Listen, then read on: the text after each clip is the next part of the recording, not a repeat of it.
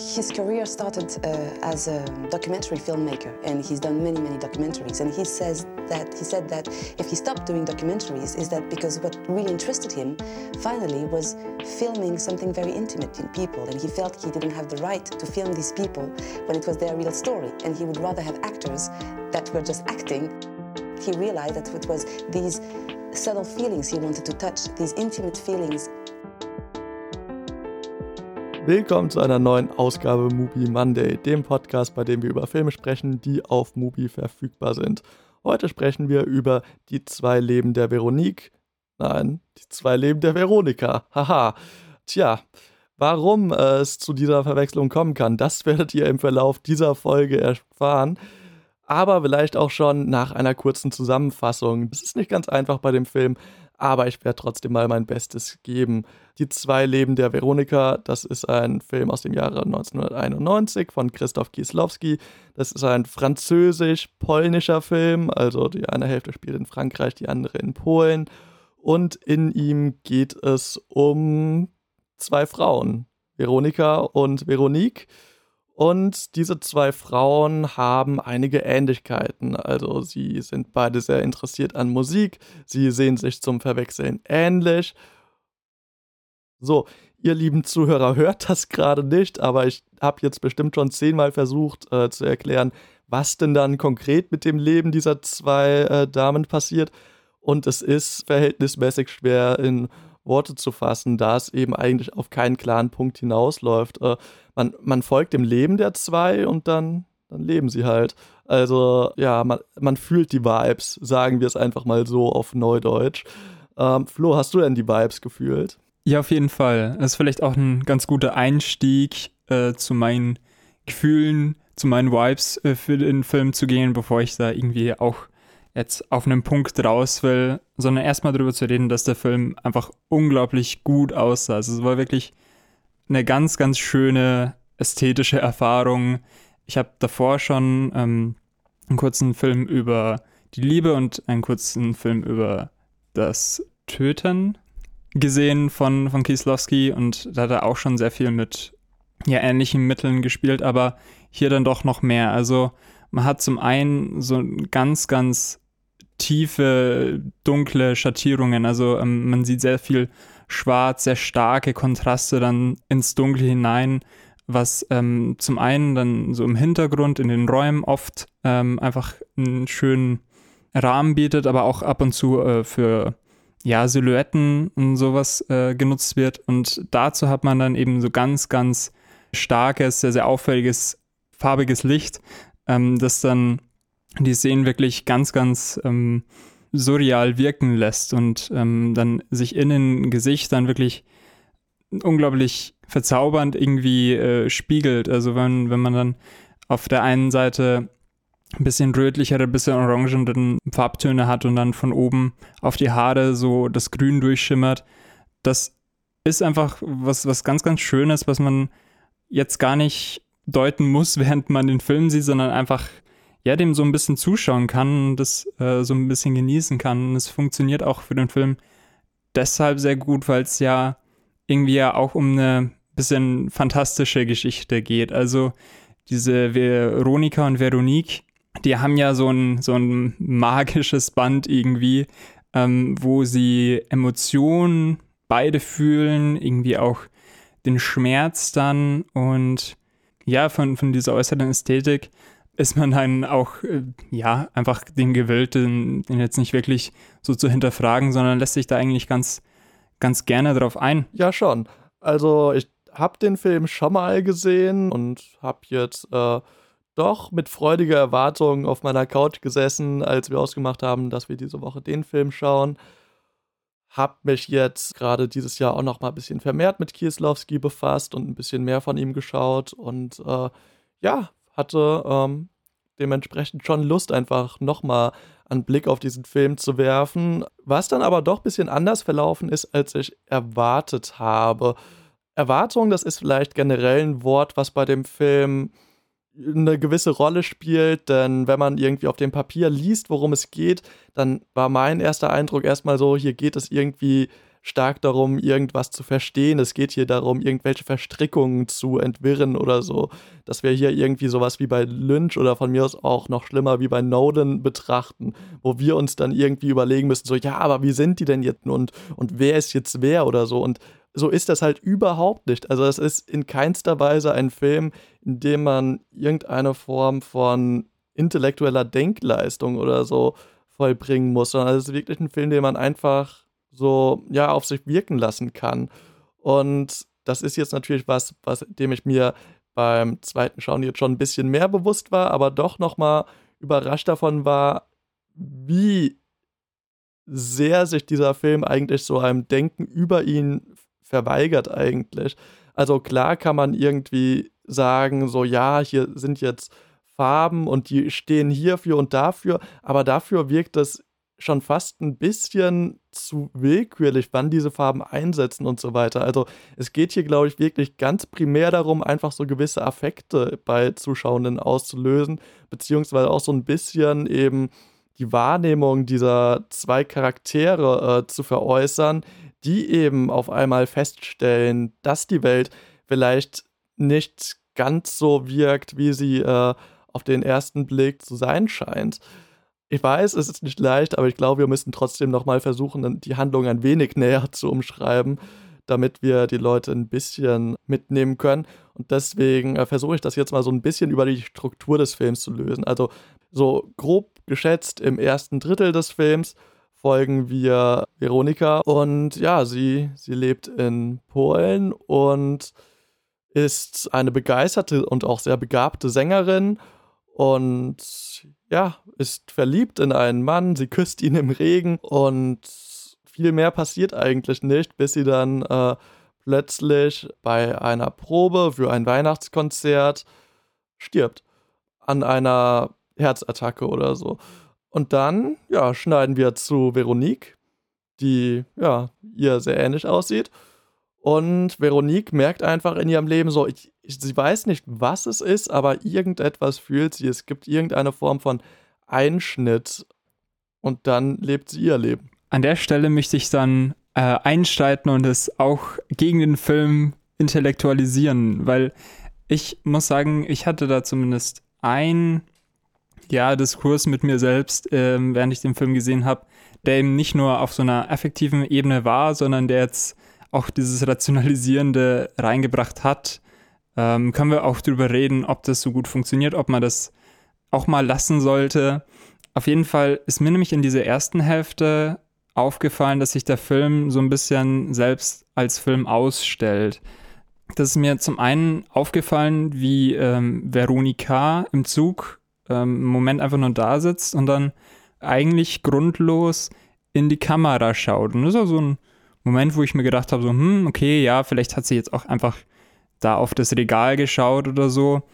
Ähm, aber dann habe ich so ein bisschen drauf geachtet und ich hatte dann das Gefühl, äh, dass es da schon ähm, irgendwie mehr dazu gibt. Also sie kommentiert zum Beispiel auch ähm, ja ihr Voranschreiten, ihren, ihren Aufstieg, so dass sie bei diesem Weihnachtskonzert eben vorsingen darf spricht sie auch davon, dass es irgendwie zu gut läuft. Das kann man natürlich ähm, auch in der Handlung rechtfertigen, mh, hm, weil sie da mh, hm, zuvor von einem von der Jury sexuell ja belästigt wird oder kurz äh, geflasht wird auf der, auf der Straße. Also das kann man da schon irgendwie auch damit erklären.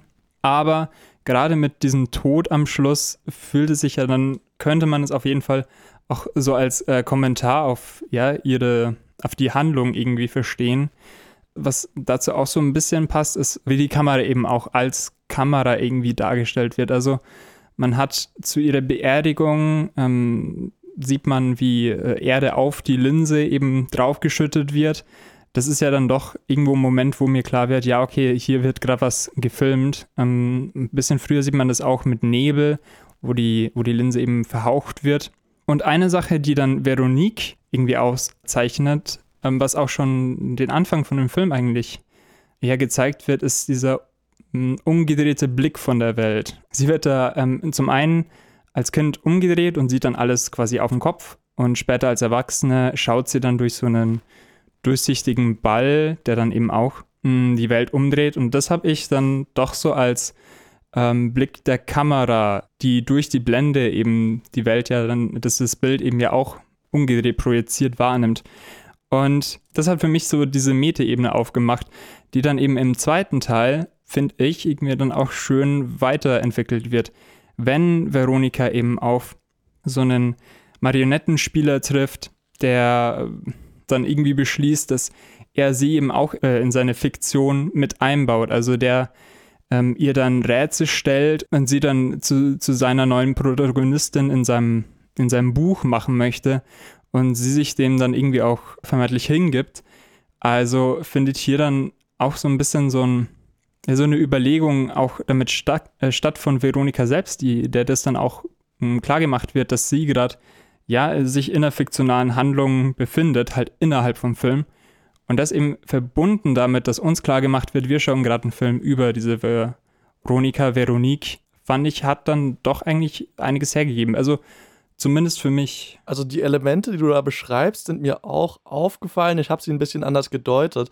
Also so, wenn wir diesen Blick in die Kamera äh, zum Beispiel betrachten, ähm, dann kann man das natürlich als Adressierung äh, von sich selbst, dem Zusehenden, äh, verstehen. Aber ich persönlich habe das dann doch eher so gedeutet, dass es hier eben um die, vielleicht so ein bisschen um diese Realisierung geht. Es gibt irgendetwas außerhalb ihrer eigenen vier Wände, ihrer eigenen Welt. So, es gibt irgendwas da draußen, was sie selbst gar nicht so genau verstehen kann. Und es ist schon legitim zu sagen, es geht hier irgendwie um eine Reflexion über das Medium Film, aber das war jetzt nicht irgendwie so das, was mir so in den Sinn gekommen ist. Auch wenn wir diese Point-of-View-Aufnahme äh, aus dem Grab zum Beispiel nehmen. Ähm, also wir blicken ja, wir haben ja so ein bisschen ihren Blick aus dem Grab heraus und auch wenn sie stirbt, dann sehen wir aus ihrer Sicht, wie sie auf den Boden fällt und wie dann quasi mit einer relativ wilden Kamerafahrt quasi so über die Köpfe der Menschen fliegt, was man dann so ein bisschen als das Entweichen ihrer Seele oder so bezeichnen kann. Also auch hier habe ich eher das Gefühl, es geht hier um so einen außerkörperlichen Blick, der ausgestellt werden soll. Nochmal so dieses Veräußern dieses äh, Glaubens, dass es irgendetwas außerhalb der eigenen Wahrnehmung gibt. Und ich glaube deswegen unter anderem auch, dass es hier darum geht, da hier ja dieses Medium der Musik so stark im Mittelpunkt steht. Und Musik, das ist ja, also sagt man ja so, das ist ja das Medium, das sich so am schwersten greifen lässt. So, also es lässt sich nicht greifen, es lässt sich nicht sehen, wir können es nicht mit unseren Augen wahrnehmen, wir können es halt nur es ist halt irgendwie da. Und das lässt sich ja dann genauso über diese Verbindung zwischen diesen zwei Frauen sagen. Deswegen war das jetzt vielleicht eher so der Engel, unter dem ich das so betrachtet habe. Was ich dann auch ganz interessant fand, gerade bei der Musik und dann auch später bei den Sounds, ist, dass die ja aufgezeichnet wurden. Also ähm, von der von diesem einen Weihnachtskonzert äh, besteht halt eine Aufnahme, die zum einen Veronique, die da ja nicht gesungen hat, sondern es war ja Veronika, ja, vorgespielt wird, zumindest ja im Hintergrund. Außerdem werden so Alltagsgeräusche, beziehungsweise dann auch eine Explosion von einem Auto aufgenommen. Und das hat mich dann so ein bisschen dazu geführt, dass es hier so ein bisschen um diese Überlegung von einer Verdopplung der Wirklichkeit geht.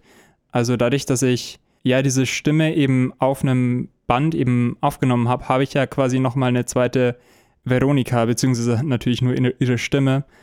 Auch wenn Veronique dann diesen, diesen Clou zugesendet bekommt, ähm, wo sie dann herausfinden muss, äh, wo sie hin muss anhand von dieser, Auf, von dieser Aufnahme von Straßengeräuschung, von einer Bahndurchsage, dann ja, zeigt es ja eben diese Beziehung von ja, Realität und der Aufnahme davon. Und in Bezug dazu möchte ich dann irgendwie zu den Marionetten gehen, nämlich der Mann, der ihr diese Aufnahmen, diese Tipps, diese Geheimnisse eben zusendet, der spielt auch Marionetten. Sie sieht dann ein bisschen früher ähm, schon eine Aufführung von ihm und ist da ganz fasziniert und weiß anscheinend auch, dass diese Tipps von ihm kommen. Und das, das fand ich ganz interessant, weil man bei Marionetten natürlich direkt daran denkt, ja, okay, jetzt ist sie quasi die Marionette, die sich von ihm steuern lässt. Und scheinbar macht sie das auch, folgt ihm dann auch. Die finden dann irgendwie zusammen, also sind dann in, in einer Beziehung und gegen Ende des Films zeigt er eben auch, schau mal, ich habe eine Marionette von dir gemacht, beziehungsweise zwei, weil man braucht auch noch ein Backup, dass es nicht ähm, zerbricht. Und hier sehe ich dann irgendwie wieder diese Verdoppelung, worauf ich mit dem so ein bisschen hinaus will, ähm, ist das ja, ja, man diese zwei Figuren, Veronique und Veronika hat, die von einer Schauspielerin gespielt werden, im Medium Film. Deswegen auch vor meine Überlegung, dass es reflektiert wird, weil man ja in dem Sinne ja auch ähm, natürlich weiß, dass es ein und dieselbe Person ist, die dann vielleicht was anderes anhat oder dann in einer anderen Sprache spricht, die aber durch den Schnitt ähm, im Film verdoppelt wurde wo es ja im Film von ihr irgendwie nochmal eine Kopie gibt. Und das fand ich nicht, nicht leicht zu entwirren. Ich äh, hoffe, man kann das so ein bisschen nachvollziehen. Aber wie du gesagt hast, es ist vielleicht kein Film, der sich jetzt ähm, da willentlich so einer Rationalisierung öffnet, der aber zumindest Potenzial hat, dass man da so ein bisschen reingräbt und dass man sich so ein bisschen damit auseinandersetzt. Ja, was die Aufzeichnung, was Kunst mit Identität ähm, machen kann. Dieses Motiv der Doppelung, das sehen wir auch irgendwie noch an anderen Stellen des Films. Also wir sehen Veronika, glaube ich, sehr oft, wie sie in Spiegel schaut oder wie sie in Scheiben oder Schaufenstern spiegelt. Du hast ja zu Beginn schon die äh, Schatten angesprochen, die ja auch nochmal so eine gewisse Form von Doppelung darstellen. Aber auch in den Erfahrungen, die die beiden machen, äh, gibt es ja irgendwie gewisse Parallelen. Also ich, ich möchte jetzt nicht sagen, dass das irgendwie ein Film ist, über den man nicht nachdenken kann oder so. Das zeigen wir ja gerade auch. Man kann sehr gut über den Film nachdenken.